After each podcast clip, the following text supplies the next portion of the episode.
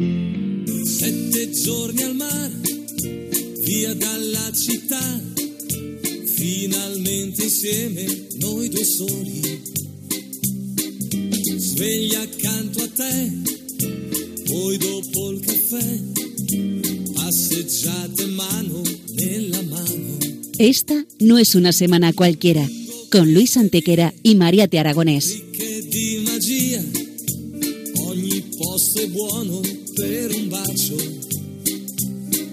Hola a todos, bienvenidos una vez más al programa Esta no es una semana cualquiera en Radio María, con un servidor de ustedes Luis Antequera. y Mariate Aragonés.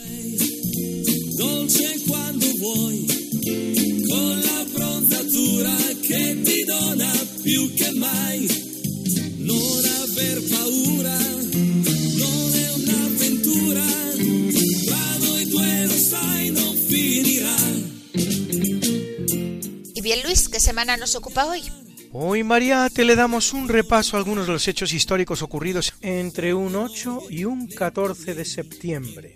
Una semana que no es una semana cualquiera, siete días, sette giorni, como dice nuestra sintonía, en los que han pasado a lo largo de la historia cosas que ni se imaginan nuestros oyentes, porque la historia es así, mejor y más fantástica que la más increíble de las fantasías. Comencemos pues.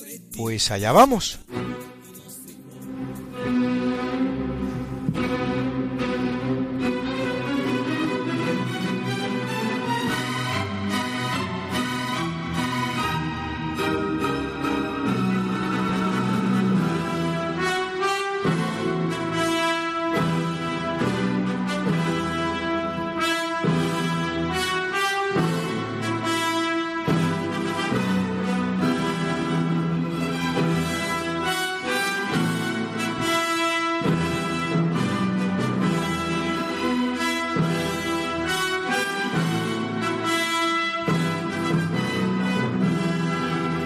81, en Roma, a la muerte de Tito, es proclamado emperador su hermano Domiciano, que inicia, después de la de Nerón, la que es la segunda de las diez persecuciones de cristianos que se producen en el imperio romano, y se enfrenta a dacios, germanos y sármatas.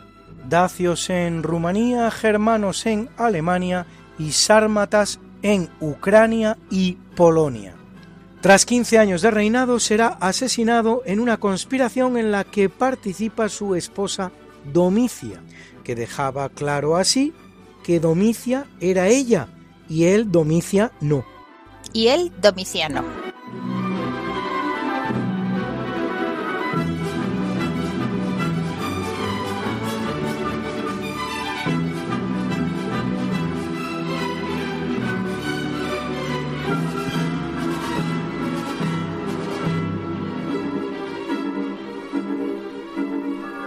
Sin salir del marco del Imperio Romano, en 122 comienza en la provincia de Britania, en la parte al norte, en donde la isla se estrecha más, la construcción del llamado Muro de Adriano, que marca la frontera definitiva del imperio en la isla británica, separando así con toda claridad dentro de ella a los britones del sur, con los que se consigue una incipiente romanización, y los belicosos e indómitos pictos del norte, los escoceses de hoy día.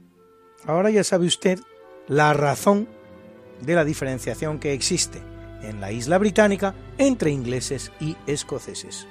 Y el porqué de la misma viene, por lo tanto, de tiempos tan lejanos como los romanos.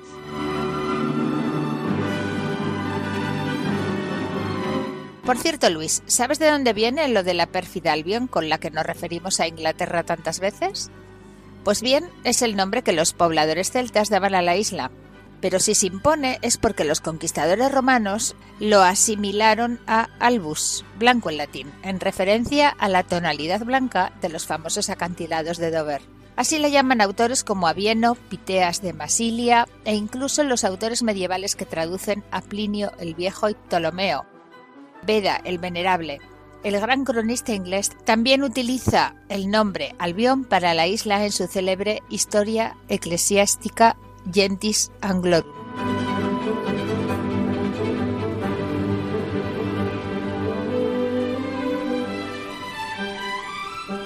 En 910 en Francia, el duque Guillermo I de Aquitania, en un intento de renovar el movimiento monástico a partir de la regla de San Benito, dona al papado la villa de Cluny, en el centro de Francia hacia el este, 100 kilómetros al norte de Lyon, y funda la abadía del Cluny. Para el siglo XII la orden, principal instrumento de las reformas de Gregorio VII, llamadas en su honor gregorianas, cuenta con 1.200 monasterios.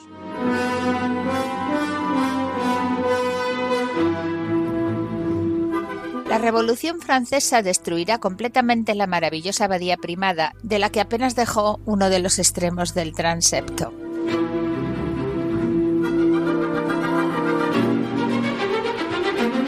En la planta de cruz de las iglesias, el transepto es, como se sabe, el brazo de la cruz que atraviesa la nave mayor, llevado al instrumento de tortura utilizado por los romanos y tantos otros pueblos, se corresponde con el palo horizontal llamado patíbulo, que se cruza con el palo vertical llamado estípite.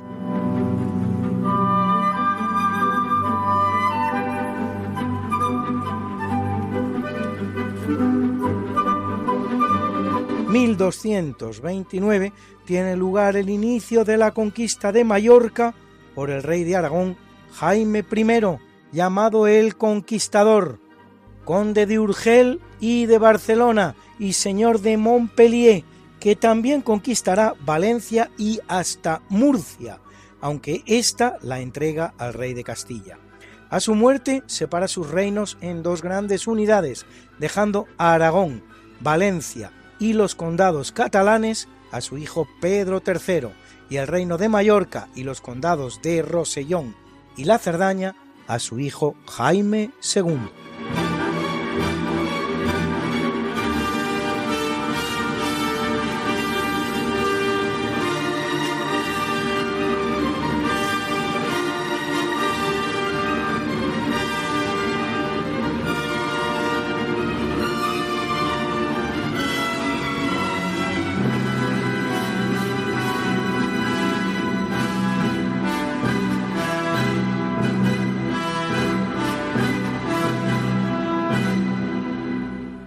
En el capítulo siempre fecundo de la conquista, colonización y evangelización de América por los españoles que va a permitir a los indígenas americanos el tránsito del neolítico al renacimiento en apenas dos generaciones, un tránsito que a los europeos había costado 7.000 enteros años, es una semana en la que brillan algunas de las muchas mujeres que también militaron entre los grandes forjadores de América.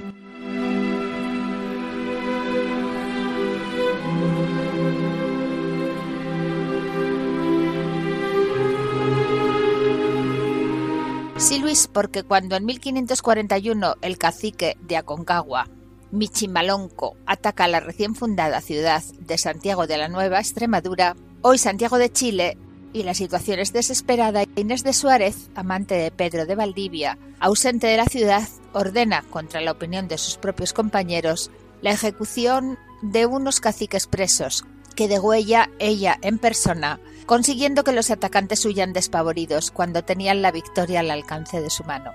Ese mismo día un terremoto destruye completamente la ciudad de Guatemala. Y curiosamente, y para cerrar el círculo, lo que son los hados del destino, en 1552, pero en idéntica fecha, un nuevo terremoto destruye esta vez la ciudad de Santiago de Chile, la misma que, con tanta habilidad, había defendido Inés de Suárez 11 años antes.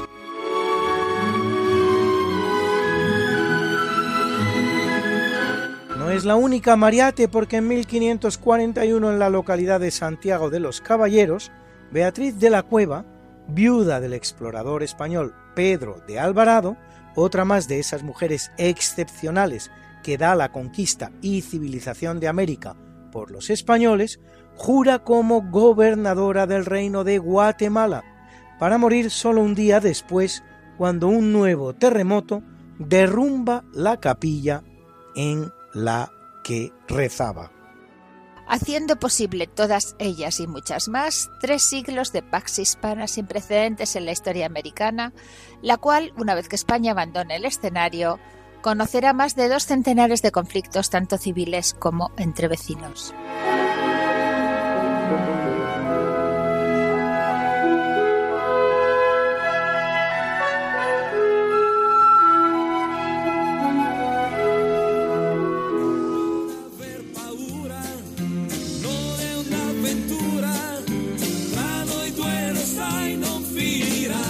¿Quieres ponerte en contacto con nosotros, contarnos algo o hacer alguna sugerencia?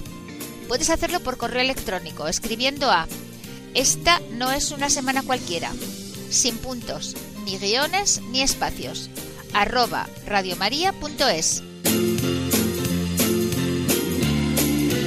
Esta no es una semana cualquiera, arroba radiomaria.es.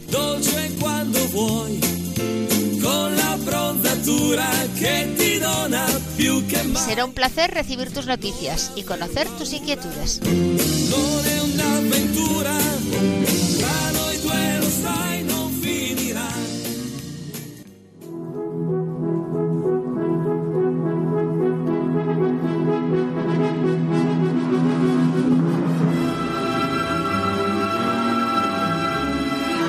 En 1584 se termina de construir el monasterio y palacio real del Escorial, levantado por orden del rey Felipe II para conmemorar la gran victoria de San Quintín contra el francés.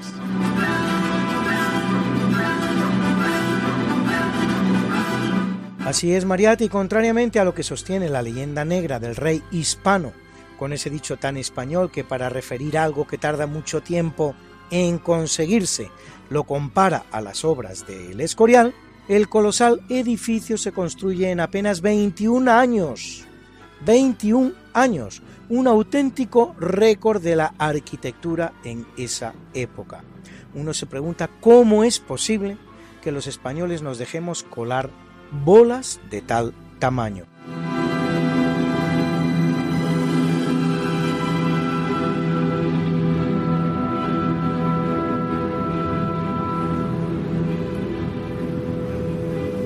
Efectivamente, Luis, mira, otro dicho relacionado con el gran rey planetario nacido en Valladolid es aquel que reza así se las ponían a Felipe II, para referir cuando a alguien le dejan una cosa muy fácil para que sea él el que la consume y se lleve el mérito de la faena.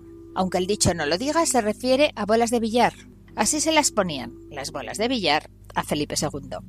Pero no es a Felipe II a quien le ponía las bolas de billar para que la rematara, es a Fernando VII, cuando era preso de Napoleón en Francia.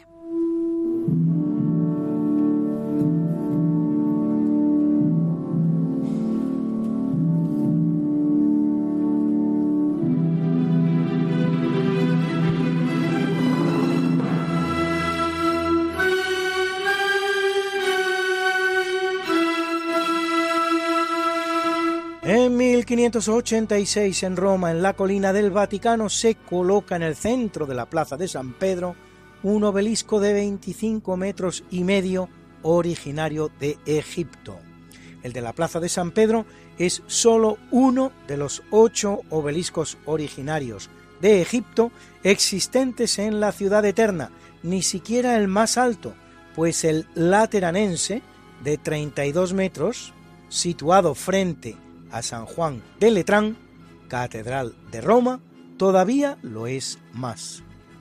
Originario de Alejandría, donde se alzaba en el Foro Julio desde el año 28 a.C., será llevado a Roma por Calígula en el año 37 después de Cristo para la espina del circo, hasta que el Papa Sixto V, usando el método desarrollado por Domenico Fontana, lo planta en la plaza de San Pedro.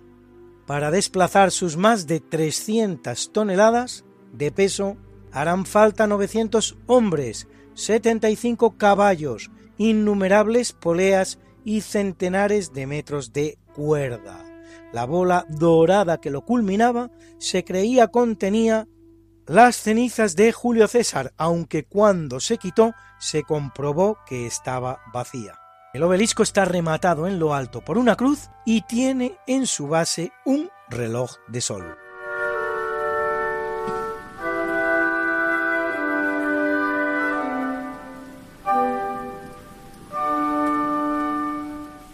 En 1636 en Estados Unidos, concretamente en Cambridge, Massachusetts, se funda el Harvard College, la Universidad de Harvard, vamos. Para ese entonces los españoles llevan fundadas en América 15 universidades, a saber, la Real y Pontificia Universidad de Santo Tomás de Aquino en Santo Domingo, la primera de todas en 1538. La Real y Pontificia Universidad de San Marcos en Lima, la Real y Pontificia Universidad de México, la Real Universidad de La Plata, en Sucre, la Real y Pontificia Universidad de Santiago de la Paz y de Gorjón, en Santo Domingo, la Universidad de Santo Tomás de Aquino, en Bogotá, la Universidad de San Fulgencio, en Quito, la Pontificia Universidad de San Ildefonso, en Lima, la Universidad de Córdoba, Argentina, la Pontificia Universidad de Santo Tomás de Aquino, en Santiago de Chile, la Real y Pontificia Universidad de Mérida, en Yucatán, la Pontificia Universidad de San Ignacio de Loyola, en Cuzco, la Universidad de San Miguel, en Chile, la Pontificia Universidad de San Francisco Javier, en Bogotá, y la Universidad de San Gregorio Magno, en Quito.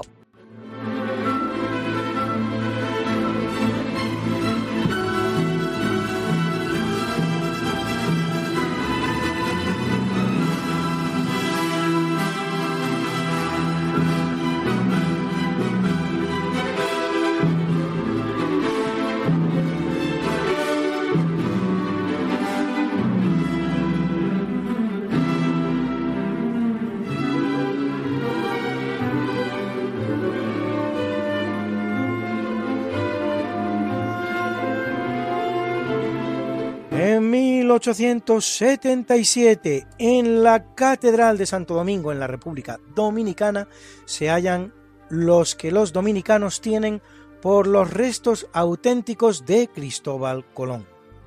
Al morir, Colón había sido enterrado en la iglesia de San Francisco en Valladolid, pero de allí sus restos son trasladados a Santo Domingo, la primera ciudad fundada por los españoles en América.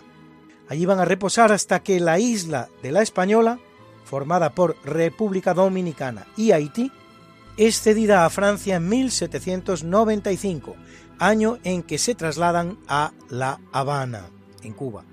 Cuando en 1898 España pierda Cuba, los restos de Colón vuelven a nuestro país y se entierran en la Catedral de Sevilla pero en 1877 en la Catedral de Santo Domingo se encuentra una caja con restos de huesos y una inscripción que dice Cristóbal Colón. El hecho cierto es que en 2006 España somete los restos de Sevilla a un análisis de ADN por comparación a los de sus hijos Diego y Hernando, resultando que los restos sevillanos son efectivamente de Colón, un reto que la República Dominicana no se ha atrevido a asumir hasta la fecha. El mismo equipo que realiza el estudio español, dirigido por José Antonio Lorente, procede actualmente a realizar un estudio de ADN que pretende analizar el posible origen gallego del almirante de la mar Océana.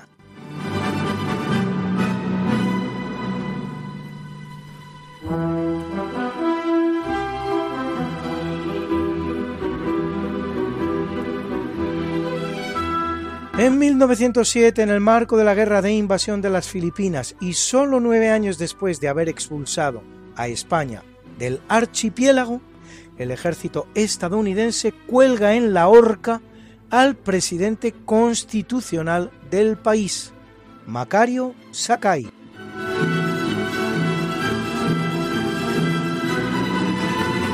Como es sobradamente conocido, en 1898 Estados Unidos había colaborado con Filipinas a desembarazarse de los españoles, pero lo cierto es que, una vez conseguido, ya no abandonará el archipiélago hasta 1948, dejando más de un millón de filipinos muertos en la guerra que siguió contra los yanquis, a los que añadir otro millón durante la Segunda Guerra Mundial.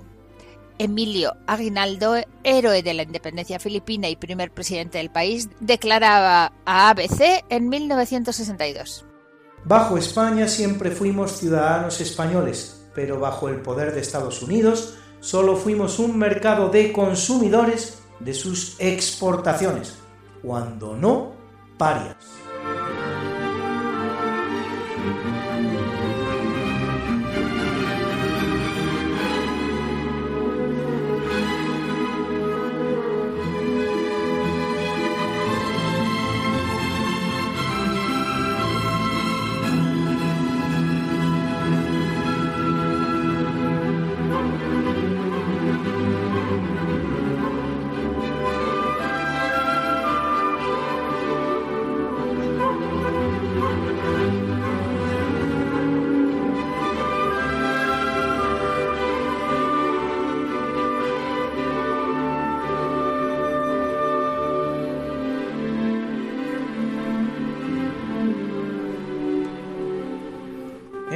1919 se firma el Tratado de Paz de Saint-Germain-en-Laye, que liquida el imperio austríaco derrotado en la Primera Guerra Mundial, dejándolo reducido a una pequeña república que de 53 millones de habitantes pasa a 6 y de 600.000 kilómetros cuadrados a 84.000, separándola de Hungría y repartiendo sus territorios extra austríacos entre Italia, Yugoslavia y Checoslovaquia.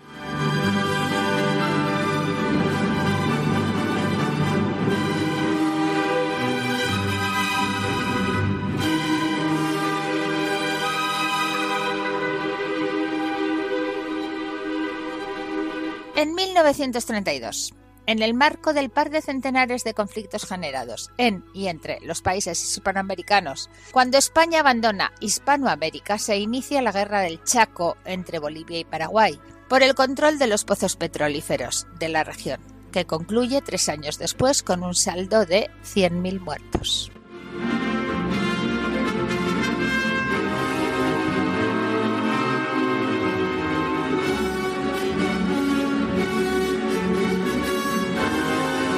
En 1941, en el marco de la Segunda Guerra Mundial, comienza el sitio de Leningrado por el ejército alemán, que se prolonga casi 900 días, más de dos años y medio. Los habitantes sobrevivirán en durísimas condiciones, comiendo pan de serrín y quedándose sin calefacción.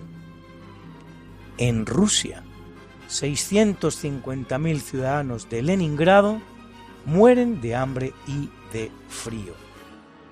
En enero de 1944, Luis, la contraofensiva soviética consigue levantar el sitio.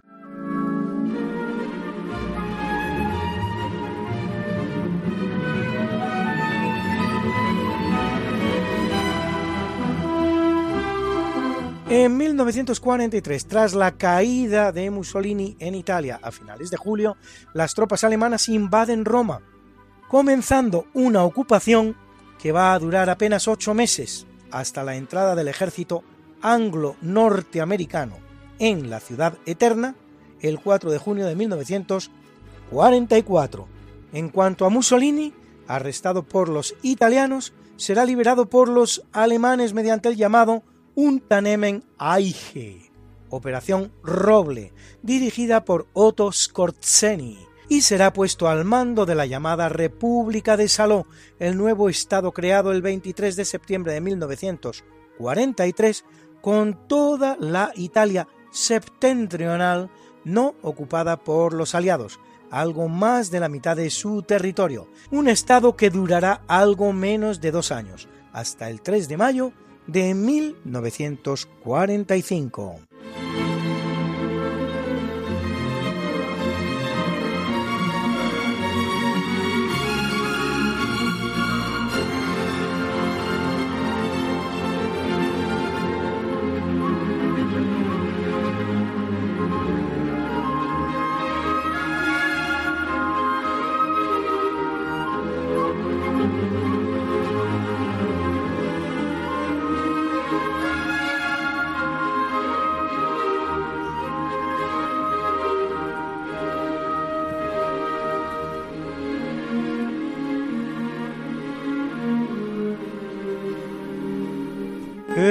1977, acusado de torturar y asesinar a su exnovia, Elisabeth Bousquet, en tiempos del presidente Valéry Giscard d'Estaing, es guillotinado el tunecino Hamida Jandoubi, última persona ejecutada en Francia en cumplimiento de una pena capital. Cuatro años más tarde, en 1981, la pena de muerte es abolida en el país.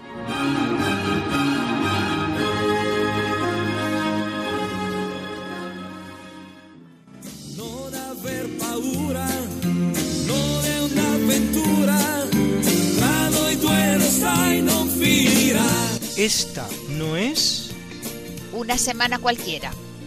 con Mariate Aragonés Y Luis Antequera. La historia como es. Y no como nos gustaría que fuera.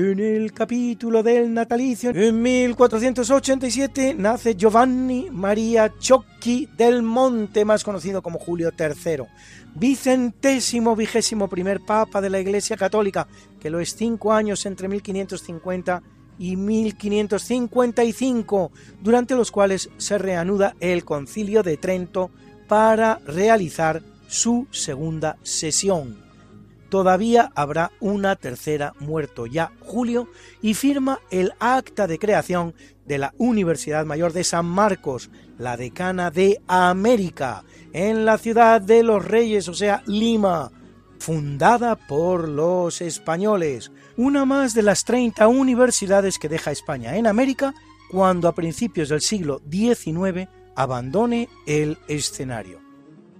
Durante su pontificado correrán insistentes rumores sobre su relación sentimental con un sobrino, Inocencio Ciocchi del Monte, al que además crea cardenal, hijo adoptivo de su hermano Baldovino.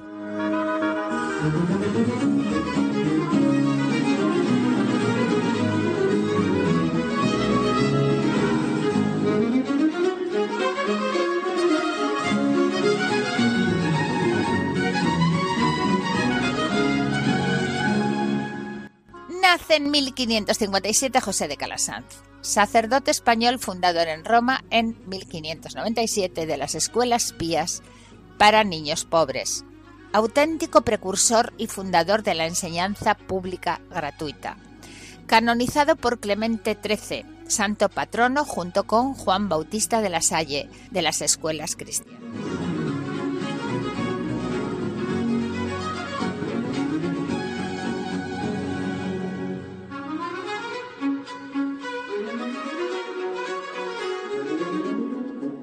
1580 nace en Madrid Francisco de Quevedo y Villegas, escritor español del siglo de oro, autor de obras impagables de la literatura como Vida del Buscón Don Pablos, Gracias y Desgracias del Ojo del Culo o Sueños y Discursos, sarcástico cronista de su época, fallecido en la preciosa ciudad manchega de Villanueva de los Infantes, en la que pocos días antes de morir deja escritas estas hermosas palabras dignas de su pluma.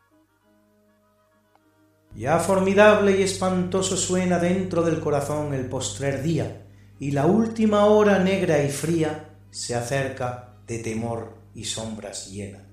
si agradable descanso, paz serena, la muerte en traje de dolor envía, señas da su desdén de cortesía, más tiene de caricia que de pena, que pretende el temor desacordado, de la que a rescatar piadosa viene, espíritu en miserias anudado.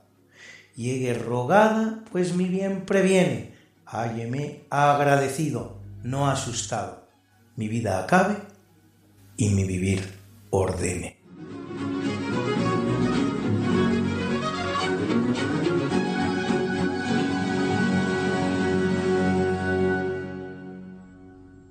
En 1659 nace el compositor barroco inglés Henry Purcell, muerto a la temprana edad de 36 años, un caso más de autor precoz muerto prematuramente, como Mozart, muerto con 35, Schubert con 31 o Chopin con 39.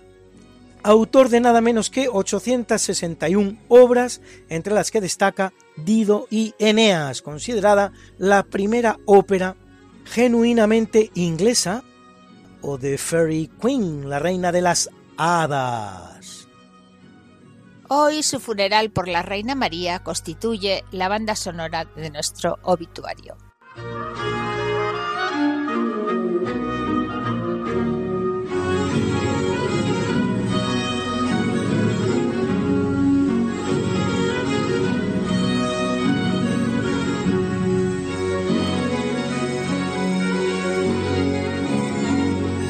La reina María para la que Purcell escribe su funeral es hija del rey inglés Jacobo II, depuesto por haberse convertido al catolicismo al casarse en segundas nupcias con María de Módena. Hija de su primera esposa, Anna Hyde, María es, sin embargo, protestante y está casada con un protestante, Guillermo de Orange, por lo que los ingleses la prefieren en el trono a pesar del mejor derecho de su hermano Jacobo, Jacobo III, hijo de la católica María de Módena y católico él mismo también. El matrimonio que forman María y Guillermo de Orange morirá sin descendencia, por lo que una vez más será preterido Jacobo en beneficio de otra hermana, Ana, también protestante, la cual, a pesar de dar a luz 19 niños, morirá también sin descendencia, momento en que Jacobo vuelve a ser ignorado y entra en Inglaterra una dinastía extranjera y nueva, buscada a los efectos sin otra condición que la de ser protestante, los Hannover alemanes, Hanover en inglés.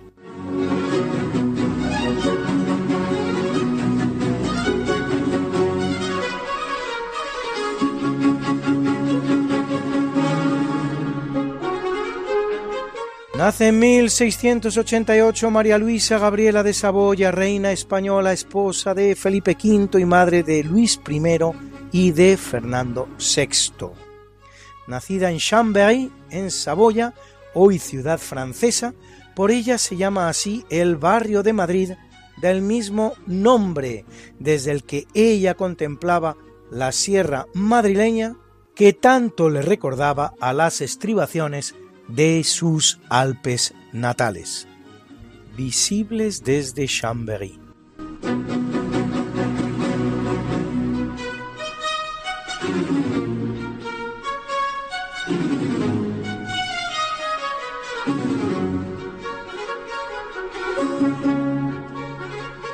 Nace en 1764 el compositor barroco francés Jean-Philippe Rameau, autor de varias óperas, entre las que destaca Pygmalion, su obra Les Andes Galant forma parte hoy de la banda sonora de este natalicio.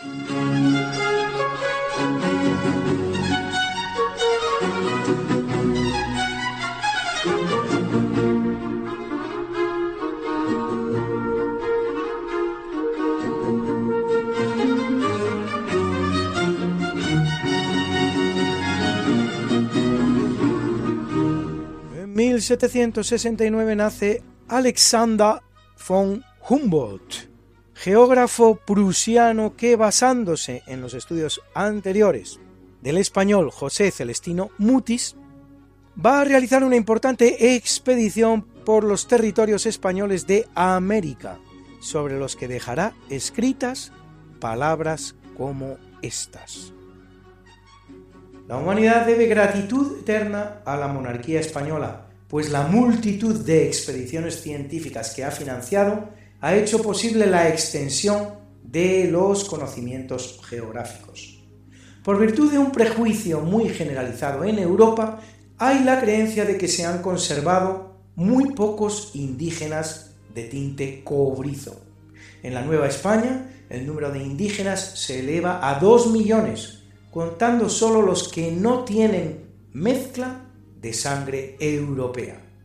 Esto es, añadimos nosotros, los mestizos, ese maravilloso mestizaje que hizo única la evangelización y colonización española de América, y que hoy alcanza a bastante más de un 60% de los habitantes del continente.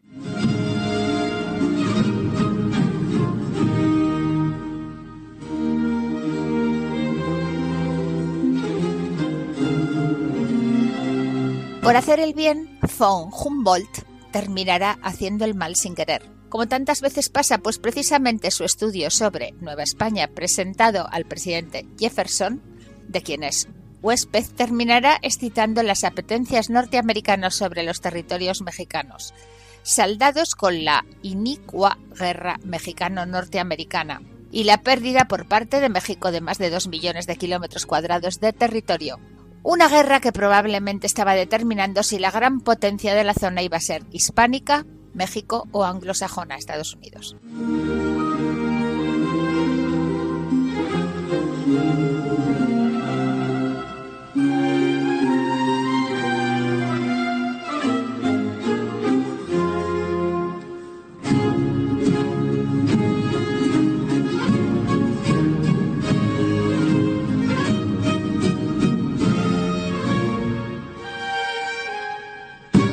1810 nace el italiano Camillo Benso, conde de Cavour, alma mater del movimiento del Risorgimento italiano y uno de los tres hombres claves de la unidad de Italia, junto con Vittorio Emanuele II y Giuseppe Garibaldi, primer ministro del reino de Piamonte Cerdeña al norte de la península desde el que se emprende el proyecto de la unificación, que conquista Lombardía y el reino de las dos Sicilias, pero se muere en 1861 sin ver su sueño unitarista culminado, a falta de incorporar el Véneto, que caerá en 1866, y los estados pontificios, que no caen hasta septiembre de 1870.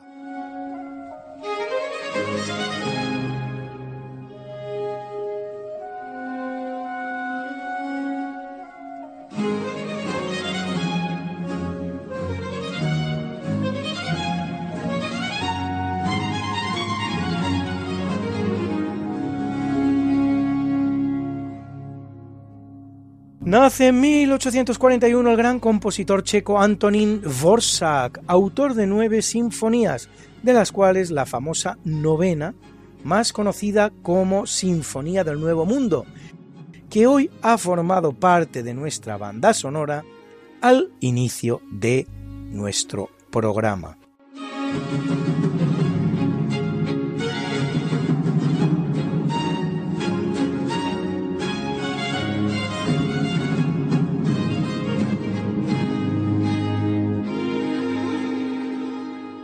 Nace en 1871 Hermenegildo Anglada Camarasa, pintor modernista español, autor de obras como Baile gitano o Sirena, el Clint español, aunque Anglada sobrevivirá a Clint en más de 40 años, y al parecer uno y otro no llegaron a conocerse.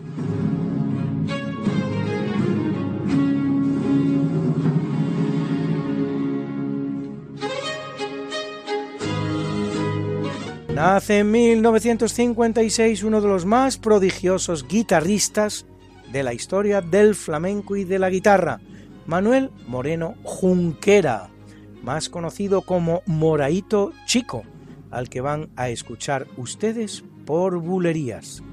Vale la pena.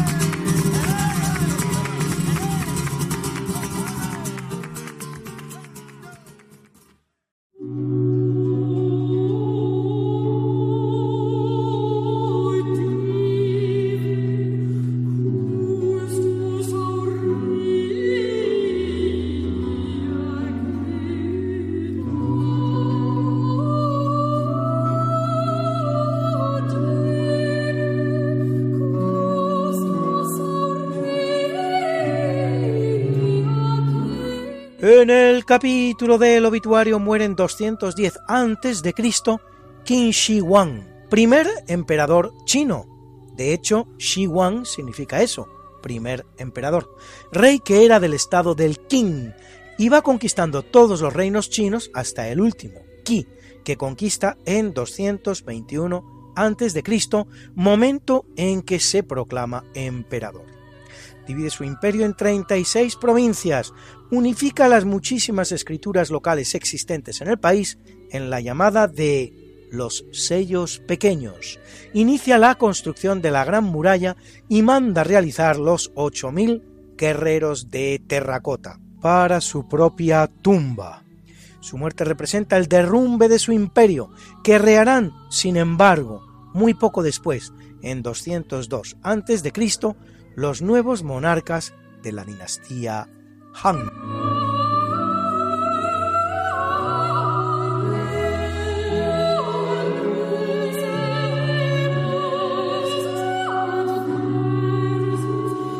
Muere en 701 San Sergio I, octogésimo cuarto Papa de la Iglesia Católica, que lo es de 687 a 701, durante cuyo pontificado el emperador Justiniano II convoca un concilio en Constantinopla, conocido como Segundo Concilio Truyano, que permite el acceso al sacerdocio de personas casadas, concilio que no será ratificado por el Papa, lo que dará lugar a una persecución implacable por parte del emperador. Introduce el Agnus Dei en la liturgia.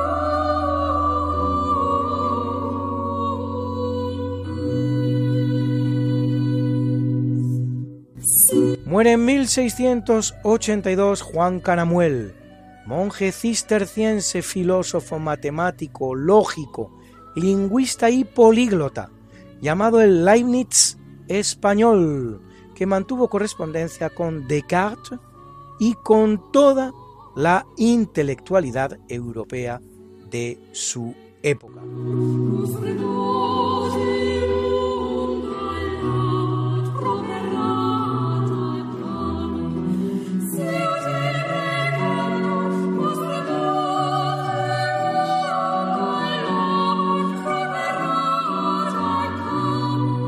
Caramuel es autor de 262 títulos, a quien debemos la primera descripción impresa del sistema binario en su Matesis Bichers y una tabla de logaritmos. Y hasta intentó crear una lengua universal como luego sería el esperanto de Zamenhof.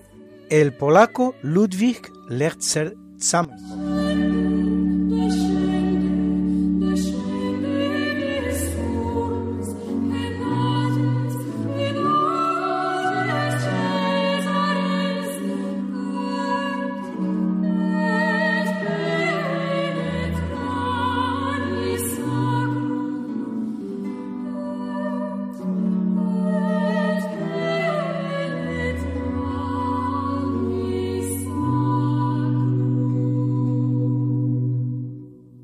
Muere en 1852 el militar británico Arthur Wellesley, primer duque de Wellington, que aunque contribuye efectivamente a la expulsión de las tropas napoleónicas de España, no lo hará sin destruir las principales industrias españolas que encuentra a su paso, como por ejemplo la Real Fábrica de Porcelana del Retiro, para evitar que compitieran con las británicas.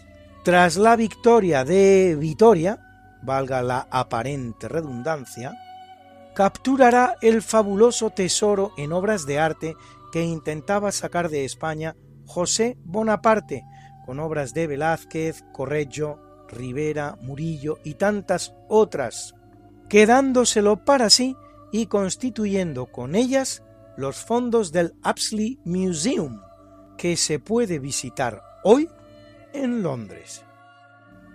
Una joyita de aliado, Luis. Derrotando a Napoleón en Waterloo, ponen fin en 1815 al conocido como Imperio Napoleónico de los 100 días.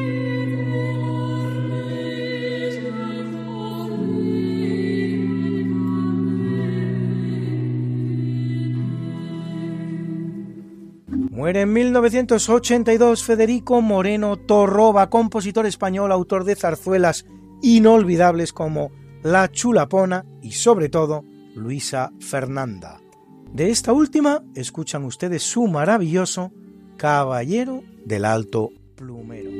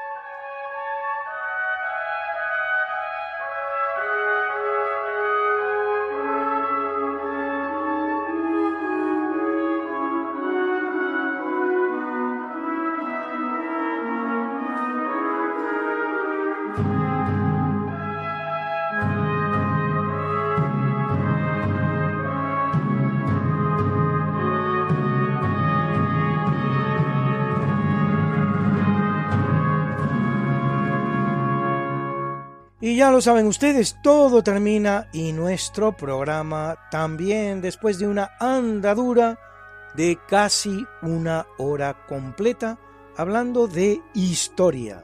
Una historia que ha venido acompañada de la mejor y más variada de las músicas, entre las cuales hoy la novena sinfonía Aus der neuen Welt, del Nuevo Mundo, de Antonin Dvorak interpretó la Symphony Orchestra, la Frankfurt Radio Symphony, dirigida por Andrés Orozco Estrada. Hemos escuchado también Les Andes Galantes de Jean-Philippe Rameau, que interpretó para nosotros Le Concert des Nations, dirigido por Jordi Savall. Y nos ha acompañado igualmente Manuel Moreno Junquera, ese gran guitarrista conocido como Moraito Chico, que tocaba por bulerías. En el obituario hemos escuchado el Funeral for Queen Mary, funeral por la Reina María, de Henry Purcell, interpretado por The Sixteen, los 16, que dirigía Harry Christophers. Y por último, y también el Caballero del Alto Plumero, de la zarzuela Luisa Fernanda de Federico Moreno Torroba. Interpretaba Montserrat Caballé y con ella la voz maravillosa también de su marido, Bernabé Martí.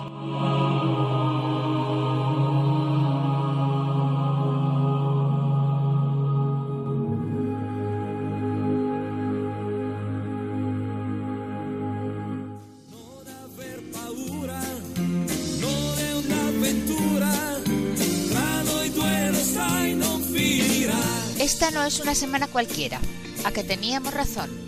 La historia, ¿cómo es? Y no como nos gustaría que fuera. Hasta el próximo programa. Se despiden de ti, Mariate Aragonés y Luis Antequera. Pero yo te veo muy pronto en el programa de Javier Ángel Ramírez, Diálogos con la Ciencia, el jueves a las 12 de la noche, o lo que es lo mismo, el viernes a las 0 horas, con nuevos episodios de nuestra apasionante historia. No te lo pierdas. Les hemos ofrecido en Radio María Esta no es una semana cualquiera, con Luis Antequera y María Te Aragonés.